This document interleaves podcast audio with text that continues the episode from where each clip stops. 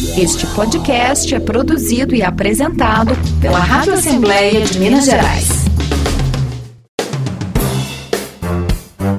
Você ouve agora Politiza, um podcast para mostrar que tudo é política, mesmo quando parece que não é.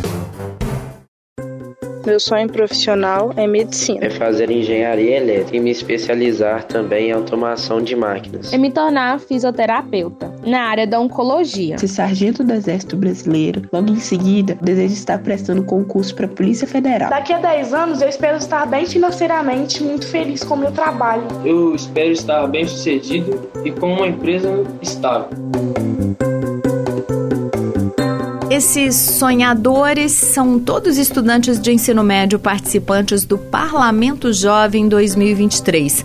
O PJ é um projeto de educação política da Assembleia Legislativa de Minas que permite aos alunos de diversas regiões do estado experimentar, na prática, em discussões e votações, o trabalho de um deputado. Em 2023, alunos de 150 cidades mineiras foram mobilizados para discutir o tema que os próprios estudantes escolheram no ano anterior: Jovem e Mercado de Trabalho. No dia da votação desse tema, aliás, em 2022, uma das alunas, a Stephanie Campos, de Extrema, no sul de Minas, explicou o seguinte: qual era o principal receio dela e dos colegas que motivou a escolha desse assunto o fato deles chegarem ao mercado de trabalho se sentindo despreparados. Sem saber o que é currículo, como fazer um currículo, sem saber para quais faculdades a gente pode ir, sem ter uma preparação, sem saber o que é um CLT, sem saber o que é o 13 terceiro, porque eu acredito que enquanto o jovem rico apenas estuda, o jovem de baixa renda trabalha, estuda e muitas vezes deixa de estudar para trabalhar.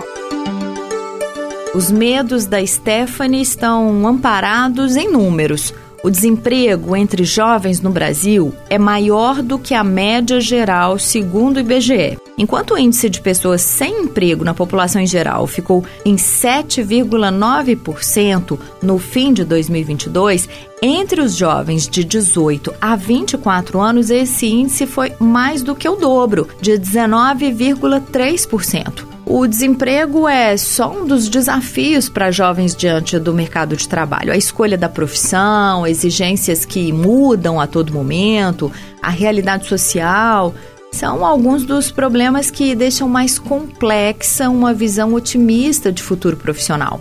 Estudar e compreender essa realidade para ajudar os jovens a encontrar o melhor caminho é um dos trabalhos do Rafael Gregório Malaquias. Ele é analista de comunicação empreendedora, comunicador, educador popular, designer informacional e de aprendizagem. Ah, o Rafael Gregório também é nexialista. Ele mesmo explica o que é isso. Eu sou Graziele Mendes e conversei com ele sobre os desafios de quem busca uma perspectiva de trabalho, emprego, ocupação num mundo de tantas transformações sociais. Rafael, para a gente começar, quando a gente fala de juventude, jovem no mercado de trabalho, que jovens são esses que a gente está falando? Que perfis você traçaria para a juventude atual? A gente está falando de juventudes, né? No plural, porque quando a gente vai olhar para uma geração, a gente tem na formação da identidade de cada uma dessas gerações e das juventudes os aspectos sociais, culturais, os aspectos econômicos, políticos, onde que eu cresci, se eu cresci na periferia, se eu cresci no campo, se eu cresci no meio urbano. Então, ao se pensar o mercado de trabalho e o mundo de trabalho, que é mais amplo que o mercado de trabalho, a gente tem que pensar a partir dessa é, análise mais plural da formação das juventudes. Ou seja, seria um equívoco a gente pensar em termos geracionais como se fala muito hoje, Z,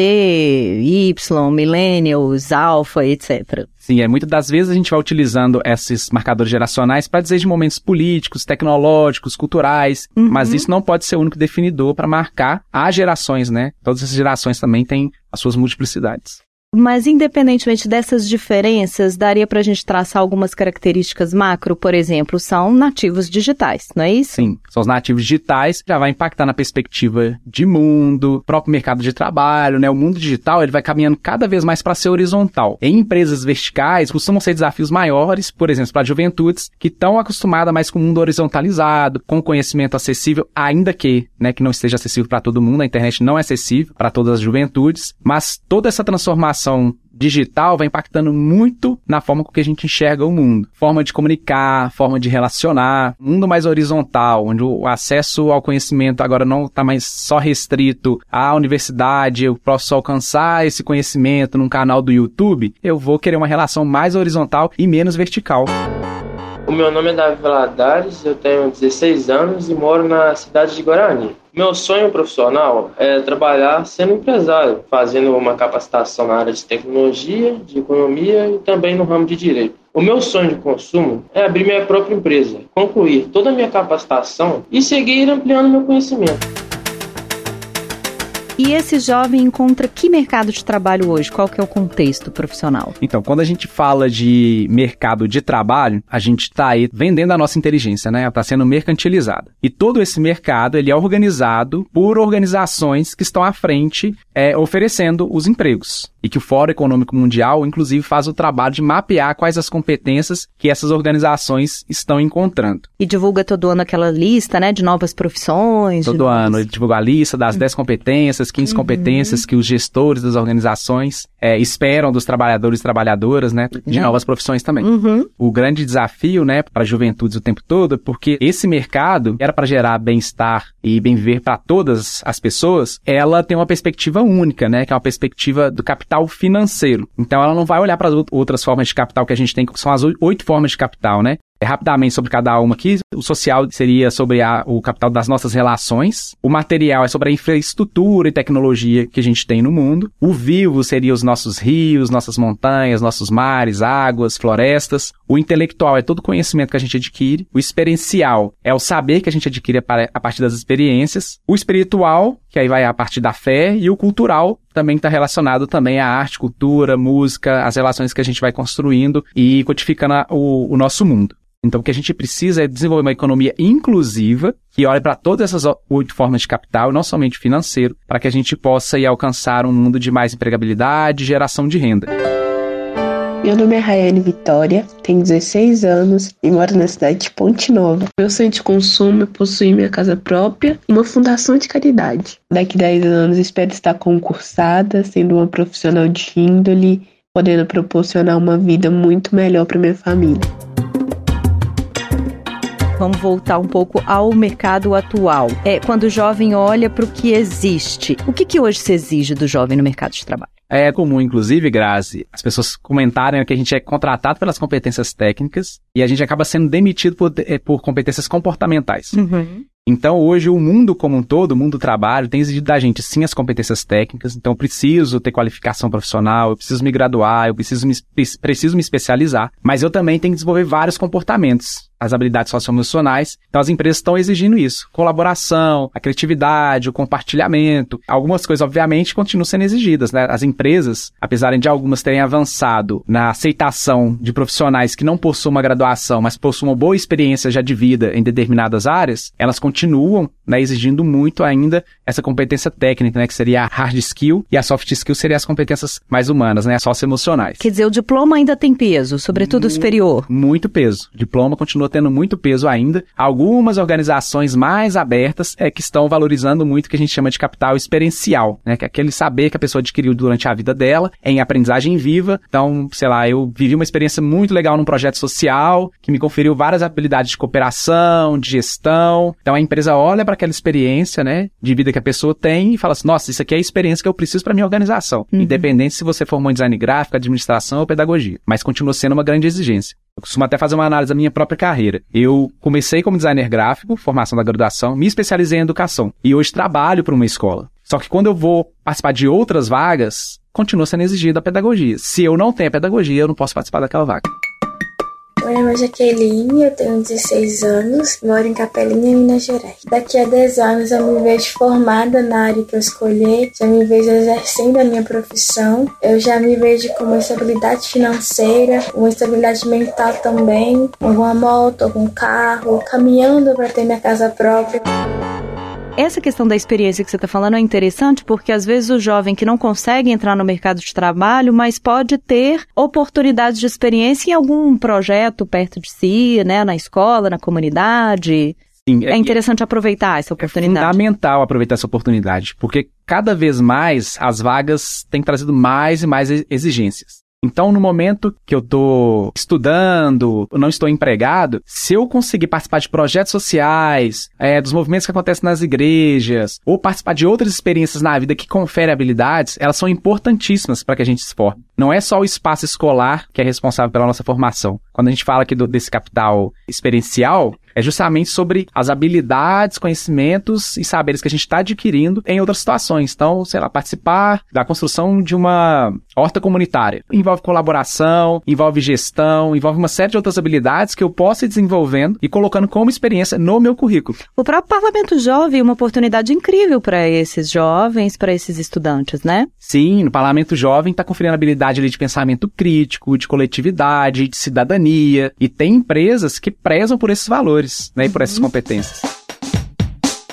Olá, meu nome é Eugênia, tenho 17 anos e eu moro na cidade de Bocaiúva, no norte de Minas. No ano de 2019, eu participei da primeira edição do Parlamento Jovem da minha cidade, e isso foi essencial para que eu compreendesse o meu papel como cidadão. É importante que nós, jovens, mostremos a nossa voz e usemos dos nossos direitos para escolher um futuro melhor, conscientes de que temos o poder e que devemos exercer verdadeiramente a nossa cidadania. Você, no seu currículo, é, se apresenta como nexialista. Eu queria que você explicasse um pouco isso, se é uma competência, de onde isso vem, qual é a tendência disso no mercado. Pode ser entendido como um tipo de competência, né? A gente tem os profissionais especialistas, que continuam sendo muito importantes, que são os profissionais que iniciam em uma área de conhecimento e vão se aprofundando cada vez mais naquela área. Os generalistas, né, que vão olhar para múltiplas, múltiplas áreas. E o nexialista, ele também vai conectar com múltiplas áreas. Só que é o profissional que faz nexo entre áreas distintas. Então é o profissional que vai fazer boas perguntas. Um exemplo dentro da minha própria formação, eu iniciei a formação em design gráfico, depois fui fazer gestão estratégica da informação e depois fui para a área de educação. Aí eu pude começar a perguntar, inclusive em uma das minhas pesquisas, monografia, como que o design informacional impacta na experiência de aprendizagem. Então eu trouxe uma pergunta entre áreas distintas, eu promovi nexo entre áreas distintas. Esse é um profissional que, apesar de não aparecer muito nas vagas, quando as empresas passam a ter conhecimento que existem esses profissionais, passam a olhar com maior valor por esses profissionais, entendendo que hoje a gente tem que pensar o mundo de forma sistêmica. Meu nome é Ana Paula Rodrigues Santos, tenho 16 anos e moro na cidade de Capelinha, Minas Gerais, no Vale do Jequitinhonha. E o meu sonho de consumo é ter uma estabilidade financeira. Eu recebo salário todo mês e assim que eu recebo esse salário, eu pego uma quantia e deposito na poupança, fazendo assim que esse dinheiro renda mais. E eu espero estar daqui a 10 anos formada, trabalhando e com um dinheiro, recebendo um dinheiro bom, uma estabilidade boa. Ao mesmo tempo, te ouvindo falar, eu fico pensando que deve dar uma ansiedade danada nos jovens, o tanto de coisa que tem que ser, né? Assim, é para além da habilidade técnica, para um monte de comportamentos, atitudes e posturas. Dá para ser tudo para oferecer para o mercado? A ansiedade vai lá no alto, né? Fora Econômico Mundial tá dizendo as competências, aí eu tenho as 10 competências da Base Nacional Comum Curricular que a gente tem que desenvolver durante a educação básica. Se eu jogar no Google também, vai vir parecer 20, 30, 40, 50 competências diferentes. A gente não vai viver o tempo suficiente para desenvolver todas essas competências. Então a gente tem que focar em competências que estejam conectadas à carreira que eu estou escolhendo, aos meus valores, ao meu modo de vida. A, chave, a grande chave aí, né, a, a perspectiva que a gente tem que adicionar é que a gente precisa contar com a colaboração e competência de outras pessoas. Então, se eu não tenho muita competência dentro de um projeto que eu estou atuando, uma organização ou empresa que eu vou abrir, se eu não tenho a competência de, de, pensamento financeiro, eu tenho que contar com essa competência de outra pessoa. Então a gente tem que ficar muito tranquilo com isso mesmo. Tentar ficar tranquilo, né? Porque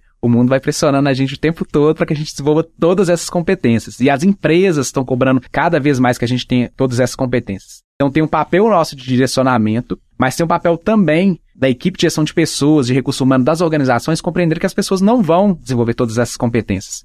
Inclusive, é muito comum ter vaga onde as pessoas contratadas têm que ter 10 vezes mais competências do que o próprio gestor, do que o próprio presidente da organização. Meu nome é Ramon de Souza Tavares, tenho 16 anos e moro em Guarani. Meu sonho profissional é fazer engenharia elétrica e me especializar também em automação de máquinas. Também quero criar uma própria empresa, com o dinheiro que ganho trabalhando eu guardo metade e gasto o resto com minhas necessidades, mas também invisto na bolsa de valores. Hoje ganhar dinheiro para mim adiantaria muito nos meus investimentos para o futuro. E eu imagino também que tem dois tipos de dúvida, né, na cabeça do jovem, assim, principais no mercado de trabalho.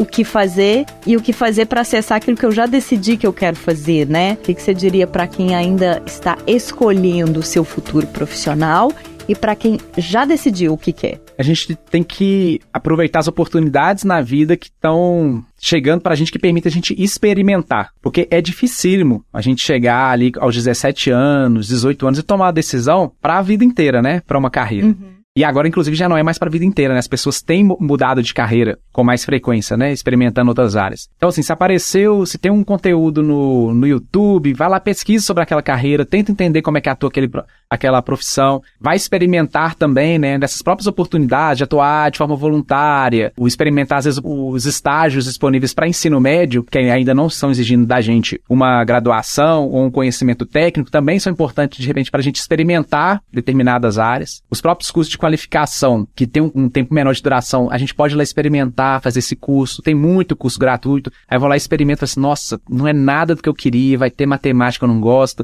Ah, vai ter muita gramática, vai exigir muita comunicação, eu não gosto. Então pode ir experimentando também. E vai identificando quais áreas de conhecimento ali que a pessoa gosta para decidir esse futuro profissional da graduação. E já para as pessoas que já escolheram, é ter em mente, né, que não necessariamente a gente vai seguir essa carreira o tempo todo. Eu mesmo comecei em design gráfico, depois fui para educação e possivelmente depois eu posso decidir para uma outra área, sei lá, de compliance, né, que é, que é a parte mais de conformidade das organizações com as legislações. Então a gente, a gente não tem abrir a cabeça, né, para que o curso pode mudar, né, ao longo da estrada.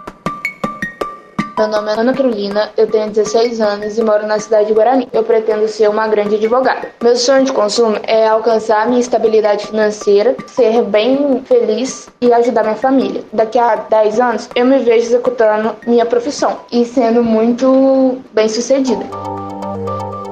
Você citou aí, Rafael, o ensino médio e houve uma reformulação recente no ensino médio com um investimento maior em educação técnica profissionalizante, né? Eu queria saber sua opinião sobre isso e uma das críticas que tem surgido é até que ponto isso não aumenta a carga horária de estudantes, sobretudo os de baixa renda e menos oportunidade de trabalho. É, o novo ensino médio, a BNCC, a Base Nacional Comum Curricular, a carregada de boas propostas, né, mas também de questionamentos que devem ser feitos, né? Um desse é de trazer já num tempo assim tão imaturo, tomar tantas decisões num momento que a gente não está sabendo para onde ir. Ao mesmo tempo também que eu fazer um ensino médio concomitante com um técnico já está me oportunizando experienciar uma área e ter conhecimento de uma área e tomar a decisão se eu quero seguir para aquela determinada área ou não. Então antecipa um pouquinho dessa experiência, isso também pode ser benéfico. Esse ensino médio, a gente vai refletindo criticamente sobre ele o tempo todo para a gente alcançar de fato uma educação que vá gerar a transformação necessária para juventudes.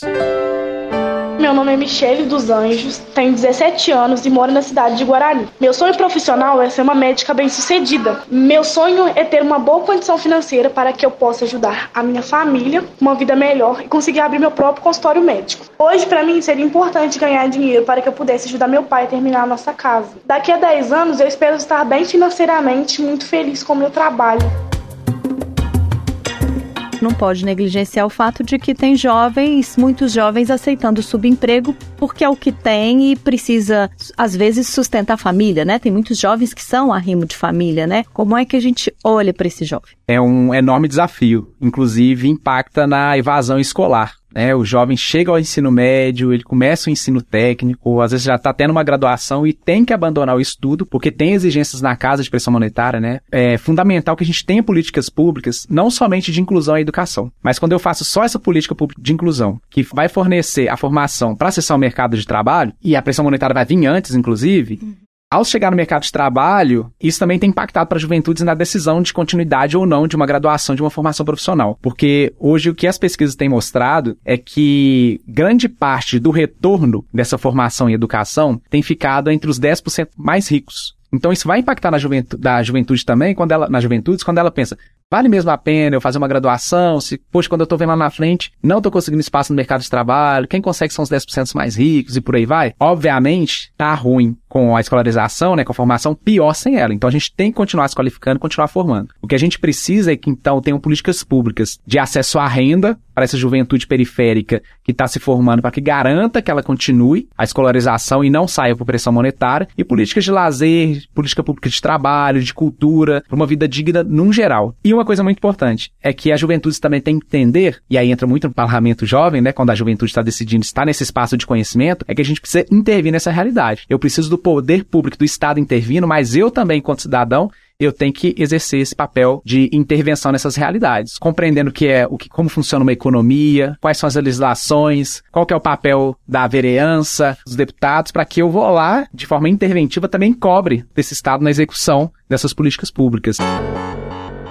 Meu nome é Maria Eduarda, tenho 17 anos e moro na cidade de Alfredo Vasconcelos. Meu sonho profissional é medicina. Ganhar dinheiro seria importante para investir no meu futuro educacional. Quando eu penso no futuro, eu tenho esperança, pois estou estudando, vivendo e aprendendo para tudo dar certo. De modo geral, o que, você vê em todos esses jovens com quem você conversa? A relação do jovem com o futuro, com o dinheiro, com o investimento, com projetos de longo prazo? Bom, por muito tempo se falou, né, assim, de uma perspectiva de mundo da construção só de futuro. Quando a juventude passa a perceber, quando ele chega nesse dito futuro, a vida não está resolvida, a gente passa a parar para pensar mais no presente. O quanto a gente precisa intervir agora na realidade para que de fato esse futuro seja construído. Então, aí entram duas questões: a adaptabilidade e a intervenção. Era muito pregado para as juventudes que ela tinha que se adaptar do ponto de vista de promover, é, acessar a escolarização, a qualificação profissional. Então, eu adaptando ao mundo e pensando na construção desse futuro. E aí, quando vê que isso não dá mais certo, uma outra habilidade muito importante é de intervir. Então, quando a juventude vai falar assim, eu preciso me formar aqui, mas eu preciso ter conhecimento de uma economia política o suficiente para falar assim, olha, na minha escolha de votação, eu quero o candidato a candidata, ou que vai me representar do ponto de vista da previdência, da reforma trabalhista, mas a gente tem hoje também o advocacy, porque eu também posso propor emendas par parlamentares também, eu enquanto cidadão. Então, esse papel de intervir entra muito nesse sentido. O que, que a gente pode fazer no nosso dia a dia que também vai construir esse mundo do trabalho? Eu tenho certeza que por mais que o hoje seja difícil, o amanhã ele pode ser melhor. Então, dentro do meu coração sempre vai haver um por cento de esperança. Quando penso no futuro, eu penso tanto em medo, tanto em esperança. Eu tenho medo de não conseguir chegar lá. Por não ter uma base, uma certeza de como vai ser o futuro, eu sinto um pouco de medo. Quando eu penso no futuro, eu tenho uma esperança, porque a importância de ter esperança está no fato de que ela nos faz dar mais um passo, correr o risco. E correr risco é necessário necessário enfrentar a sensação de angústia e se superar cada vez mais. O que você diria como palavra final para esses jovens que estão aí de frente para esse mercado de trabalho agora? Não só pense em se formar para atender uma, uma demanda de mercado de trabalho, do ponto de vista que a nossa inteligência está à disposição só desse mercado, mas que a gente pense numa perspectiva mais ampla de mundo de trabalho, onde a nossa inteligência, toda a nossa energia criativa, potencial nosso de humanidade, inclusive no desenvolvimento de tecnologias, estejam à disposição da transformação de bem viver para todo mundo, porque as competências que têm sido mapeadas o tempo todo por um mercado de trabalho vêm do Fórum Econômico Mundial e das perspectivas das grandes organizações. E talvez uma grande pergunta que fica para a gente deixar deixando de falar só de mercado de trabalho, é quais são então as competências pro mundo do trabalho, sendo que esse mundo do trabalho é mais amplo. Bom, a dinexialista, que a gente já falou, é uma muito importante, né? A gente precisa promover nexo entre pensamentos diversos, entre áreas diversas. A intervenção, capacidade de intervir numa realidade, né? A partir do momento que a gente fez uma análise que aquela realidade não é tão boa, que ela é desigual. A criatividade, só que uma criatividade que tem um autor que ele chama Amit Goswami, que é o indiano, que ele chama de criatividade fundamental. Tem a outra que é criatividade situacional. A situacional é aquela que a gente, ah, eu peguei dois pensamentos distintos e criei algo novo aqui simplesmente um produto, é, que a inteligência artificial já faz. O que, que vai diferenciar a gente da inteligência artificial? É a nossa capacidade de gerar novos significados e valores para o mundo. E é isso que ele chama de criatividade fundamental. Essa nossa capacidade, de, ao pensar uma nova legislação, uma nova tecnologia, é que a gente de fato está entregando um novo valor e um novo significado para o mundo. Um outro seria a própria analogia, né? A analogia é a nossa capacidade de conectar pensamentos distintos sem apagar o pensamento do outro. Então eu posso conversar com uma outra pessoa, ela vai trazer o ponto de vista, eu vou trazer o meu também, e a gente vai promover analogias, sem desconsiderar o pensamento do outro, mas avançando por um próximo pensamento, que é a capacidade de a gente pensar o mundo através de perspectivas múltiplas. Então, essas são competências muito importantes, porque são exatamente nas, nos conhecimentos dos povos originários indígenas, dos povos quilombolas, por exemplo, que moram as perspectivas de salvação climática, por exemplo. Então a gente precisa caminhar no desenvolvimento dessas competências. E são essas possibilidades justamente que vão gerar uma economia mais diversa, mais inclusiva e com mais possibilidade de abertura de empresa, geração de renda e empregabilidade. Muitíssimo obrigada, Rafael. Obrigado, Grazi. Você deve ter percebido diversas vozes diferentes durante a entrevista do Rafael Gregório. São todas de estudantes participantes do Parlamento Jovem de Minas. Tudo sobre o PJ você encontra no portal da Assembleia, o almg.gov.br barra Parlamento Jovem. Eu sou Graziele Mendes, fiz produção, roteiro, entrevistas e apresentação deste episódio, co-produção de Marco Túlio Amaral. A sonorização é de Clifford Dutra e Mércio Sattler. Edição e coordenação geral de Rosângela Rabelo. Identidade visual de Clarice Maia. Todos os episódios do Politiz estão na página da Rádio Assembleia lmg.gov.br barra rádio. Você também encontra o nosso podcast no seu tocador preferido. O Politiz está no Spotify, Deezer, Google, Apple, Amazon Podcasts, Anchor, Radio Public e outras plataformas digitais. Este podcast é produzido e apresentado pela Rádio Assembleia de Minas Gerais.